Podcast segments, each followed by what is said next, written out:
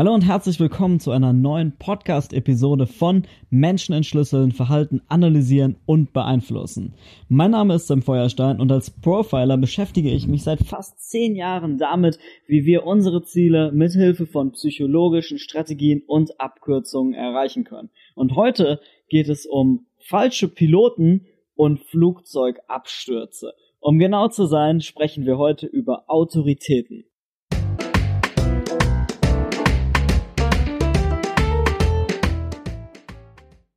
Zu Beginn möchte ich euch eine kurze Geschichte erzählen. Das ist die Story von Frank Abagnale. Möglicherweise kennst du ihn schon, denn sein Lebenswerk beziehungsweise sein ähm, die die ersten Jahre seines Lebens als Erwachsener beziehungsweise als Teenager sind verfilmt worden mit ähm, Leonardo DiCaprio in der Hauptrolle im Film Catch Me If You Can. Ja, es ist faszinierend, viele Menschen wissen es nicht, denn äh, das Catch Me If You Can tatsächlich auf einer wahren Geschichte beruht, und zwar auf der Lebensgeschichte von Frank W. Abagnale, der in den 1960er Jahren mehrere ähm, Millionen Euro nach heutigem, nach heutigem ähm, Wert an Geldern veruntreut hat, indem er Schecks gefälscht hat. Und das Spannende daran ist, also möglicherweise waren seine Schecks auch gut und sahen gut aus und sahen echt aus, aber das wirklich Spannende an der Geschichte ist, dass er so erfolgreich war, weil er sich eine menschliche Schwäche zur Nutze gemacht hat. Und zwar ist das unser Respekt vor Autoritäten und unsere Neigung, Autoritäten nicht in Frage zu stellen. Er ist nämlich drauf gekommen, dass seine Schecks mit einer höheren Wahrscheinlichkeit eingelöst werden, beziehungsweise nicht hinterfragt werden, wenn er sie in Form eines Piloten bei der Bank einlöst. Er hat sich also einfach eine Pilotenuniform besorgt, ist in die Bank gegangen, hat seinen gefälschten Scheck dahingelegt und hat sich das Geld auszahlen lassen. Und für den Angestellten in der Bank war die soziale Hürde, einen Piloten einer Fälsch, Fäl also einer ähm, Scheckfälschung zu bezichtigen, so viel höher, als das Risiko einzugehen, jetzt einen gefälschten Scheck anzunehmen und ähm, ja, das Risiko einzugehen, dass der Scheck halt nicht echt ist. Und das ist super, super interessant. Denn es zeigt uns, wie häufig wir einfach Nonsens, der von anderen Menschen kommt, nicht hinterfragen, weil sie in unseren Augen eine vermeintliche Autorität sind. Und das funktioniert nicht nur bei falschen Piloten, es funktioniert auch bei echten Piloten. Und das ist wirklich erschreckend. Wenn du Flugangst hast, dann empfehle ich dir, diese Folge nicht anzuhören, denn an der einen oder anderen Stelle gehen die Geschichten, die ich dir zu erzählen habe und die Informationen, die ich aus tatsächlichen Untersuchungsberichten von echten Flugzeugabstürzen habe, die gehen wirklich unter die Haut und sind auch für mich jedes Mal, wenn ich die Story erzähle, dann hinterlässt das wirklich ein ziemlich mulmiges Gefühl. Aber steigen wir jetzt direkt ins Thema an. Du bist noch da, also hast du hoffentlich keine Flugangst, denn es geht um das JACDEC Airline Safety Ranking. Das ist ein Ranking, bei dem die ähm, verkehrsstärksten kommerziellen Fluggesellschaften nach verschiedenen Kriterien ähm, bezüglich ihrer Sicherheit geordnet werden. Und zwar geht es dabei zum Beispiel ähm, darum, wie viele Totalverluste pro Flugkilometer die Airline verzeichnet oder wie viele Passagiere bei Abstürzen ihr Leben verloren haben etc. Und in diesem Safety Ranking werden die letzten 30 Jahre herangezogen. Und das Interessante ist, dass die ähm, Korean Air im Jahr 2018 auf Platz 88 von 100 gelandet ist. Und in den letzten 17 Jahren gab es bei dieser Airline keinerlei Abstürze mehr. Das bedeutet, dass in den 13 Jahren davor kam es zu acht Abstürzen. Also, das habe ich glaube ich gerade gar nicht gesagt. Die Zahlen beruhen auf den letzten 30 Jahren und in den ersten 13 Jahren von dieser Periode von 30 Jahren hatte diese Airline acht Abstürze zu verzeichnen. Das ist verdammt viel. Und es ist so krass, ich weiß nicht, wie es dir geht, aber als ich das gelesen habe, da hat mich das wirklich neugierig gemacht, weil ich mir gedacht habe, wie kann es sein, dass innerhalb von 13 Jahren acht Flugzeuge abstürzen und in den 17 Jahren danach kein einziges mehr. So, was ist da passiert? Was haben sie geändert, um die Sicherheit dieser Airline so sehr zu erhöhen? Und es hat nichts mit Technik zu tun. Es hat nichts mit Prozessen zu tun. Es hat nichts mit irgendwelchen Abläufen zu tun. Es hat tatsächlich einen psychologischen Grund. Sie haben die, das Personal dahingehend geschult, sich zu trauen, Autoritäten zu hinterfragen. Denn besonders in der asiatischen Kultur ist es so, dass ähm, die dieses ähm, Gefühl, Autoritäten nicht hinterfragen zu dürfen, noch viel, viel stärker ausgebildet ist als bei uns in Europa oder in Amerika zum Beispiel. Und das ist ziemlich krass, denn es ist häufig so gewesen, dass bei der Korean Air die äh, anderen Besatzungsmitglieder mitbekommen haben, dass der Flugkapitän einen, ähm, einen fatalen Fehler begangen hat, aber da es ein ranghöheres Besatzungsmitglied ist, haben sie sich nicht getraut, aufgrund von ihrer einfach von ihrer kulturellen Einstellung, den anderen auf diesen Fehler hinzuweisen, obwohl sie gewusst haben, dass sie jetzt vermutlich ihr Leben verlieren würden. Und das ist ziemlich krass. Aber noch viel krasser ist, also klar, man kann jetzt sagen, okay, das ist möglicherweise in asiatischen Kulturen nochmal sehr ähm, verschärft. Es ist Gott sei Dank so, dass dieser Fehler festgestellt wurde und man sieht ja an den Statistiken, dass seit dieser Fehler ähm, erkannt wurde und man etwas dagegen gemacht hat, seitdem in den letzten 17 Jahren ist ja kein Flugzeug mehr abgestürzt. Das ist doch geil. Wir haben den Fehler erkannt und wir konnten die ähm, Piloten bzw. das Personal allgemein daraufhin schulen, dass sie ranghöhere Besatzungsmitglieder auf Fehler hinweisen müssen. Das Interessante ist aber, dass das nicht nur, also Korean Air ist halt ein ziemlich krasses Beispiel, aber ich habe dir zwei Beispiele mitgebracht von anderen Flugzeugabstürzen, die nicht aus dem asiatischen Raum stammen. Und bei denen trotzdem dieser, ähm, dieser extreme, dieser extreme Respekt vor ranghöheren Besatzungsmitgliedern so ausgeprägt war, dass andere Besatzungsmitglieder den Absturz geradewegs in Kauf genommen haben. Und ich habe hier ein, ähm, ein Protokoll aus einem Cockpit-Dialog, den die Blackbox aufgezeichnet hat. Der stammt aus dem Untersuchungsbericht vom National Transportation Safety Board. Und wenn du auf meinem, also das, das Geile ist, dieser Untersuchungsbericht ist öffentlich einsehbar. Du kannst ihn entweder googeln oder du gehst auf meinen, ähm, auf meinem Blog www.samfeuerstein.com slash podcast. Da findest du alle Episoden, kannst alle Quellen und so nochmal nachlesen, auch aus den anderen Episoden, die Studien und sowas, die ich da vorstelle. Und da habe ich die beiden Untersuchungsberichte von den beiden Abstürzen, die ich dir jetzt hier vorstellen möchte, verlinkt und da kannst du den Cockpit-Dialog auch nochmal eins zu eins im Original nachlesen. Für diese Podcast-Episode habe ich das einfach aus dem Englischen ins Deutsche übersetzt und möchte dir das jetzt kurz vorlesen und es ist wirklich wow, also es ist wirklich ziemlich krass. Also, erster Offizier, es ist schon etwas her, dass wir enteist wurden. Wenig später, erster Offizier, Junge, das ist echt aussichtslos, das enteisen zu wollen, ne? Das gibt einem irgendwie ein ganz falsches Gefühl von Sicherheit. Wenig später, erster Offizier, schau dir das an, das sieht irgendwie nicht richtig aus, oder? Kurz darauf startet das Flugzeug und ähm, wenige Momente später enthält der ähm, Cockpit-Dialog noch das hier. Erster Offizier, Larry, wir stürzen ab. Larry, Flugkapitän, ich weiß.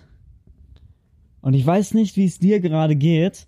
Ich habe diesen Dialog, ich weiß nicht, wie oft schon vorgelesen, ganz egal, ähm, oder als bearbeitet. Ich habe den in einem Buch von mir drin, ich habe den ähm, auf Seminaren und ähm, Vorträgen und sowas, lese ich den regelmäßig vor, weil ich das so krass finde. Und jedes Mal habe ich Gänsehaut, wenn ich das vorlese. Jedes Mal an dieser Stelle, wo der erste Offizier sagt, Larry, wir stürzen ab, und der Flugkapitän nur antwortet mit, ich weiß. Das ist jedes Mal, habe ich so da geht so ein Schlag durch meinen ganzen Körper. Das ist richtig, richtig krass, weil ich jetzt mit dir darüber sprechen würde, äh, mit dir darüber sprechen möchte, wie es zu dieser Katastrophe gekommen ist. Und es hinterlässt wirklich ein sehr beklemmendes Gefühl. Worum geht es? Es geht um einen Absturz vom 13. Januar 1982 mit der Air Florida 90. Das ist eine Boeing 737 und die ist an diesem Tag kollidiert mit einer Brücke beim Start. Dabei sind ähm, fast alle Insassen ums Leben gekommen. Nur fünf von 79 Insassen überlebten den Absturz. Und der ähm, im Cockpit befinden sich der Flugkapitän Larry Wheaton und sein erster Offizier Roger Pettit. Und Wheaton war seit 1978 bei Air Florida und er hat insgesamt in seinem Leben 8300 Flugstunden absolviert, davon 2322 in der kommerziellen Luftfahrt und davon ähm, 1152 Flugstunden auf der Boeing 737, wovon er 1100 Flugstunden als Flugkapitän absolvierte. Das heißt, man kann hier wirklich nicht von fehlender Erfahrung sprechen. Er hat über, äh, er hat erst fast 10.000 Stunden geflogen. Es ist verdammt viel. Und auch bei seinem ersten Offizier, der ist ein bisschen weniger geflogen, aber auch er hat ähm, ziemlich viele Flugstunden, denn Roger Pettit ist seit 1980 bei der Air Florida gewesen, war vorher Kampfpilot bei der Air Force und war auch Fluglehrer, Prüfer und Instrukteur, ist insgesamt 669 Stunden als Kampfpilot geflogen, dann zusätzlich nochmal 992 Flugstunden bei Air Florida auf der 737 und das Interessante ist, also man kann sagen, beide Piloten haben sehr viel Erfahrung mitgebracht. Und beide Piloten sind auch schon zusammen geflogen, nämlich 17,5 Flugstunden hatten die beiden bereits gemeinsam im, im Cockpit. Und das ist ziemlich interessant, denn bei vielen anderen Flügen ist es tatsächlich so, dass ähm, Kommunikationsprobleme auch darauf zurückzuführen sein können, dass sich Flugkapitän und erster Flugoffizier, ähm, erster Offizier nicht kennen. Das kann man hier halt nicht sagen. So, an diesem Tag waren die Wetterbedingungen, also am 13.01.1982 waren die Wetterbedingungen sehr schlecht. Es gab einen sehr schweren Winter. Und das Interessante ist, das ist schon eine der, der Schwachstellen in dieser Konstellation. Wheaton hatte erst, ich meine, der Typ ist fast 10.000 Stunden geflogen und er hatte erst acht Starts und Landungen bei Schneefall. What the fuck? Und bei Pettit sah es ähnlich aus. Der ist ja auch ähm, nicht ganz, der ist jetzt keine 10.000 Stunden geflogen, aber er hatte auch ähm, über 1000 Flugstunden schon und er hatte nur zwei Starts bei äh, zwei Starts und Landungen bei Schneefall. Und das ist schon ziemlich krass. Aber dennoch sind Piloten natürlich sehr, sehr gut ausgebildet. Und es ist so, dass ähm, bei besonders schlechtem Wetter, also bei besonders kalten Temperaturen, werden Flugzeuge vor, der, vor dem Start standardmäßig enteist. In diesem Fall war es aber so, dass der Abstand zwischen dem Enteisen und dem Start überdurchschnittlich lang war. Und genau das ist es, was Pettit versucht in diesem Dialog seinem Flugkapitän mitzuteilen. Er sagt ja hier, es ist schon etwas her, dass wir enteist wurden. Und ein bisschen später sagt er wieder, er unternimmt den zweiten Versuch. Er sagt wieder, Junge, das ist ja echt aussichtslos, das enteisen zu wollen. Und wenig später, kurz bevor sie starten, versucht er es nochmal und er sagt, schau dir das an, das sieht nicht richtig aus. Oder und sein Flugkapitän reagiert einfach überhaupt nicht. Dem ist, ich weiß nicht, ob er es nicht gesehen hat, ob er ignorant war, es ist ihm einfach irgendwie egal oder sowas. Erst nachdem sie gestartet sind und als der, ähm, der, der erste Offizier dann erkannt hat, so verdammt, das ist echt aussichtslos hier, wir stürzen ab. Und er sagt, Larry, wir stürzen ab. Larry. Und sein Kapitän sagt nur, ich weiß. Und das ist richtig krass. Denn wenn wir uns den Untersuchungsbericht anschauen, dann natürlich kann man jetzt sagen, ja, da sind auch Fehler am Boden gemacht worden. Wieso wurde das Flugzeug kein zweites Mal enteist? Wieso lag so viel Zeit zwischen dem Enteisen und dem Start? Aber vor allem liegen die, liegt das Versagen hier auf der menschlichen Seite im Cockpit. Das Versagen liegt bei dem Flugkapitän, der sich für den Start entschieden hat, obwohl das Enteisen zu lange her war.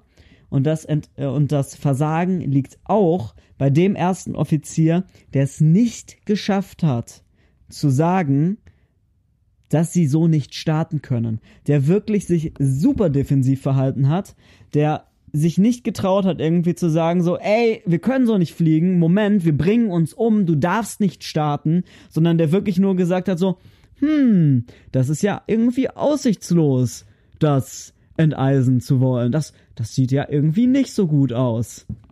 Genau da lag der Fehler. Und das ist, ich weiß nicht, wie es dir geht, wenn du das liest, mir dreht sich da wirklich der Magen um. Jedes Mal, egal wie oft ich diesen Dialog noch lese, jedes Mal bin ich echt so ein bisschen betroffen, wenn ich das lese, weil ich mir denke, wow, es mussten so viele Menschen sterben, weil du nicht die Eier hattest, zu sagen, dass du so nicht starten kannst. Das ist krass. Und der zweite Flugzeugabsturz, den ich dir vorstellen möchte, der ist noch krasser, denn es ist der Avianca Flug 52, der am 25. Januar 1990 und wenn ich das jetzt äh, wenn ich das jetzt ausspreche, dann bekomme ich schon Gänsehaut, denn am 25. Januar 1990 stürzte der Avianca Flug 52 ab wegen Treibstoffmangel. Wegen Treibstoffmangel. Ich, ich, das muss man sich auf der Zunge zergehen lassen. Das ist echt nicht cool. Denn wir wissen alle, Flugzeuge haben immer eine Reserve an Treibstoff. Es muss schon eine Menge passieren, damit der Treibstoff ausgeht. So war es bei diesem Flug tatsächlich. Also wegen Unwetter mussten sie wohl irgendwie einen ziemlichen Bogen fliegen und dann waren sie noch in der Warteschleife relativ lang. Und dann hatten sie irgendwann keinen Treibstoff mehr und dann haben sie Kontakt zum Tower aufgenommen und der Tower fragt, und auch das habe ich wieder aus dem offiziellen Untersuchungsbericht, das ist der ähm, Dialog, der auf der Blackbox aufgezeichnet wurde, auf dem Stimmrekorder im Cockpit aufgezeichnet wurde. Und du kannst es ebenfalls nachlesen. Ich habe es verlinkt, samfeuerstein.com slash podcast. Einfach diese Folge raussuchen und dort findest du ähm, den Untersuchungsbericht verlinkt oder du gibst es einfach in Google ein, wie du möchtest. Und da habe ich das her, ich habe es kurz übersetzt für dich, denn der Tower fragt, reicht ihr, reicht ihr Treibstoff noch? Und der erste Offizier antwortet mit, ich glaube schon, vielen Dank. Und zu diesem Zeitpunkt waren bereits drei von vier Triebwerken wegen Treibstoffmangel ausgefallen und kurz darauf fiel das vierte Triebwerk aus. Wegen Treibstoffmangel. What the fuck? Reicht ihr Treibstoff noch? Drei von vier sind ausgefallen. Jeden Moment fällt das vierte aus. Ich glaube schon. Vielen Dank. Eine Flugbegleiterin, die den Absturz überlebt hat, ist kurz darauf, ähm, also sie hat später berichtet, dass sie kurz darauf im Cockpit war und sie hat gefragt, so hey, was ist los? Und der Flugingenieur, der anwesend war, hat dann eine Geste gemacht, wo er mit seinem Zeigefinger so seine Kehle durchgeschnitten hat, um ihr zu demonstrieren, jeden Moment sind wir tot. Und der erste Offizier, der gerade mit dem Tower funkt wegen der Landeerlaubnis, auf die Frage, reicht ihr Treibstoff noch, sagt, ich glaube schon, vielen Dank. Obwohl denen allen klar war, dass sie in wenigen Minuten tot sind, wenn sie jetzt nicht landen. 23, 73 Menschen kamen zu Tode auf diesem Flug wegen Treibstoffmangel. 73 Menschen kamen zu Tode, weil der Treibstoffmangel nicht aussagekräftig an den Tower kommuniziert wurde. Sie starben, weil nach dem Ausfall von drei Triebwerken auf die Frage, reicht ihr Treibstoff aus? mit, ich glaube schon, geantwortet wurde. Und das, obwohl jedem der Anwesenden klar war, dass der Treibstoff nicht ausreichen wird. Und Natürlich gibt's auch andere Fehler. Natürlich ist, ähm, ja, war es halt auch einfach ein Problem, dass sie diese riesige Schleife fliegen mussten, das Unwetter und so weiter und so weiter und so weiter. Aber der eigentliche fatale Fehler, der ist, dass wir uns nicht, also dass der, dass der ähm, erste Offizier im Gespräch mit dem Tower sich diesem, dieser vermeintlichen Autorität gegenüber nicht entgegensetzen konnte. Er hatte nicht die, ich, ja, er hatte einfach nicht die Eier, um zu sagen, nein, der Treibstoff reicht nicht, wir müssen jetzt landen, sonst sterben wir. Er hatte das nicht. Und das ist wirklich fatal. Das zeigt uns aber, wie tief dieser Respekt vor Autoritäten in uns Menschen verwurzelt ist und wie sehr wir uns davon beeinflussen lassen. Mein Ziel ist es, dass du zukünftig einfach mit ein bisschen offeneren Augen durch die Welt läufst und dass du beginnst zu hinterfragen, ob das, was eine vermeintliche Autorität dir vorschreibt oder von dir verlangt, tatsächlich so richtig ist. Und wenn das zukünftig so ist, dann hat sich dieser Podcast wirklich gelohnt. Denn es ist nicht so, dass wir erst, also du kennst vielleicht das Milgram-Experiment. Das Milgram-Experiment zeigt uns ja, dass Menschen bereit sind, moralische Grenzen zu übertreten, wenn es von einer Autorität angeordnet wird. Und das ist schon ziemlich krass, aber ich hoffe, dieser Podcast hat dir heute vor Augen geführt, dass es genug Beispiele gibt, in denen Menschen ihr Leben verloren haben, weil wir einen unangebrachten Respekt vor Autoritäten hatten. Und bei Queer Air wurde das erkannt. Die haben ihr Personal entsprechend geschult, sodass einfach zukünftig solche Fehler vermieden werden konnten. Denn das Ding ist, die Menschen im Cockpit, die diese Fehler gemacht haben, die unterscheiden sich nicht von den Bankangestellten, die Schecks von Frank Abagnale angenommen haben, obwohl sie vielleicht schon den Verdacht hatten, dass der Scheck nicht echt ist und haben ihn trotzdem eingetauscht. Nur wenn ein Pilot so viel Angst vor der Autorität oder so viel Respekt vor der Autorität des anderen hat, dass er sich nicht traut, auf einen Fehler hinzuweisen, der Menschenleben kostet, dann läuft was falsch. Und ich hoffe einfach, dass dir diese Episode ein bisschen, ähm, ja, dir so ein bisschen die Augen geöffnet hat, so dass auch du zukünftig einfach eher bereit bist, die Autorität von anderen oder die vermeintliche Autorität anderer Menschen zu hinterfragen, dann hat sich das heute schon richtig gelohnt. Und mit diesen Worten beende ich den Podcast und wir hören uns in der nächsten Episode.